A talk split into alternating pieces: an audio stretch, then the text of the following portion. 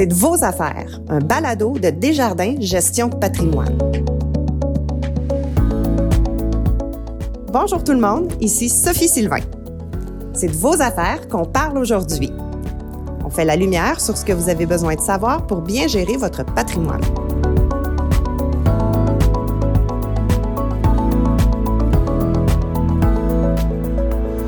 Pendant un souper de famille, mon frère nous racontait qu'un de ses collègues vivait un deuil parce que son père est décédé, mais qui trouvait ça vraiment très difficile parce qu'il n'avait pas laissé de testament.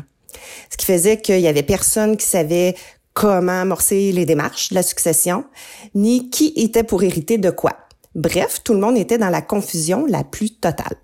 Est-ce que vous saviez que selon un sondage CROP L'actualité effectué en 2016, il y a seulement 48% des Québécois qui ont préparé un testament? C'est vraiment pas beaucoup.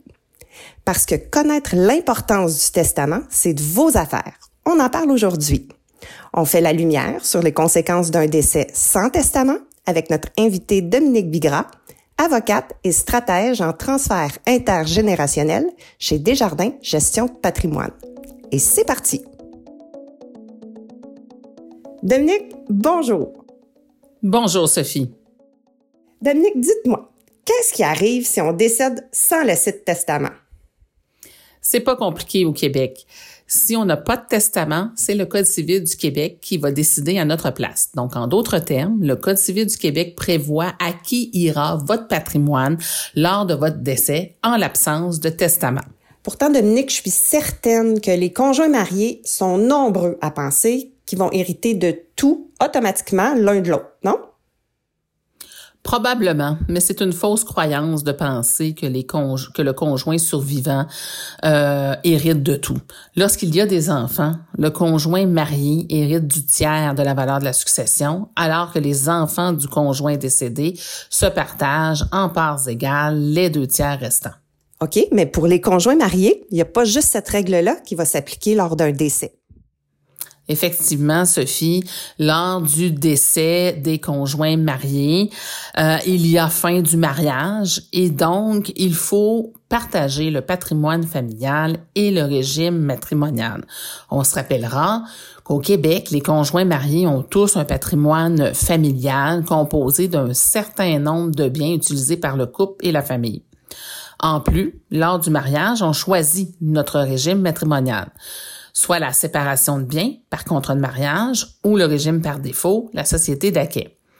C'est après le partage du patrimoine familial et du régime matrimonial que euh, on pourra partager le solde de la succession et qu'un tiers reviendra au conjoint survivant et les deux tiers restants aux enfants du conjoint décédé.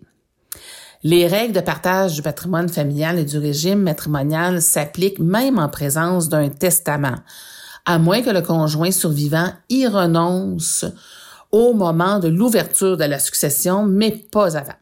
Pas avant. Donc, euh, par étapes bien définies. Quand on retrouve la clause au dernier vivant les biens, dans un contrat de mariage. Est-ce que ça prévaut sur le Code civil? Oui, Sophie, cette clause prévaut sur la règle du Code civil, une clause qu'on appelle aussi dans notre jargon l'institution contractuelle équivaut à un testament. Donc, on retrouve cette clause dans un contrat de mariage et elle signifie qu'il y a donation de l'ensemble des biens de l'époux décédé vers l'époux survivant. Donc, le conjoint survivant est le seul héritier à ce moment-là et donc le seul liquidateur. Puis là, ben, il faut se rappeler, Dominique, que, euh, un contrat de mariage, c'est pas un papier qui est signé à l'Église. Et non, le contrat de mariage est le document que l'on signe devant le notaire. Il est donc possible que vous soyez marié sans contrat de mariage. Euh, en l'absence d'un tel contrat de mariage, on va se rappeler que c'est le régime matrimonial de la société d'accueil qui va s'appliquer par défaut. Ce qui signifie que tous les biens acquis après le mariage sont présumés être un acquet partageable et un acquet partageable, c'est un bien acquis après le mariage qu'on devra partager au moment de la séparation ou du décès dans ce cas-ci. Euh, il existe certaines exceptions, mais elles sont très particulières au Code civil du Québec. Dominique, d'entrée de jeu, vous nous disiez que le Code civil décide de la répartition de la succession s'il y a un décès sans testament. Je pense encore à l'exemple du collègue à mon frère où des enfants sont impliqués. Est-ce que vous pouvez nous dire comment ça se passe dans des circonstances comme ça? Oui, Sophie. Si vous décédez sans testament, un tiers ira au conjoint et deux tiers ira aux enfants du conjoint décédé. Peut-être que c'est ce qu'on voulait, peut-être pas. Peut-être que ce n'est pas la répartition souhaitée ou que ça ne correspond pas du tout aux volontés du défunt. Par ailleurs, compte tenu qu'une partie de l'héritage va aux enfants du conjoint décédé, il y aura une facture fiscale relativement à la disposition réputée au décès ça signifie la disposition réputée, c'est qu'au moment de notre décès, c'est comme si on avait vendu tous nos biens, mais sans recevoir de prix de vente. Donc, comme on a vendu tous nos biens, toutes les conséquences fiscales sur la vente de nos biens s'appliquent. C'est pour ça que je dis qu'il y aura une facture fiscale à payer pour l'ensemble des biens qui vont aller aux enfants du conjoint décédé. On comprend bien ce qui se passe pour des conjoints mariés. Mais au Québec, Dominique, vous le savez, il y a une forte proportion de couples qui vivent en union de fait. 43 pour être précis, selon le dernier recensement de Statistique Canada. Qu'est-ce qui se passe quand un des deux conjoints de fait décède encore une fois sans testament? Pour les conjoints de fait, rien n'est reconnu. Le Code civil ne les reconnaît pas. OK, parfait. Et ils les reconnaissent pas plus, même s'ils ont des enfants ensemble même s'ils ont des enfants ensemble, même si ça fait 30 ans qu'ils vivent ensemble, le Code civil ne les reconnaît pas. C'est ça qui peut devenir mélangeant parce que, aux yeux des autorités fiscales, les conjoints de fait, ils sont reconnus. En effet, ils sont reconnus et tout cela amène son lot de confusion. Les conjoints de fait ont le droit au roulement fiscal au moment du décès lorsque l'un hérite de l'autre par testament. Mais pour avoir droit à cet avantage fiscal-là, il faut d'abord être un héritier. Et c'est là que le bas blesse. En l'absence de testament, le conjoint de fait survivant n'est pas héritier du conjoint décédé. De plus, il n'y a pas que les autorités fiscales qui reconnaissent les conjoints de fait. Différents régimes de pension, la Régie des rentes du Québec les reconnaissent aussi.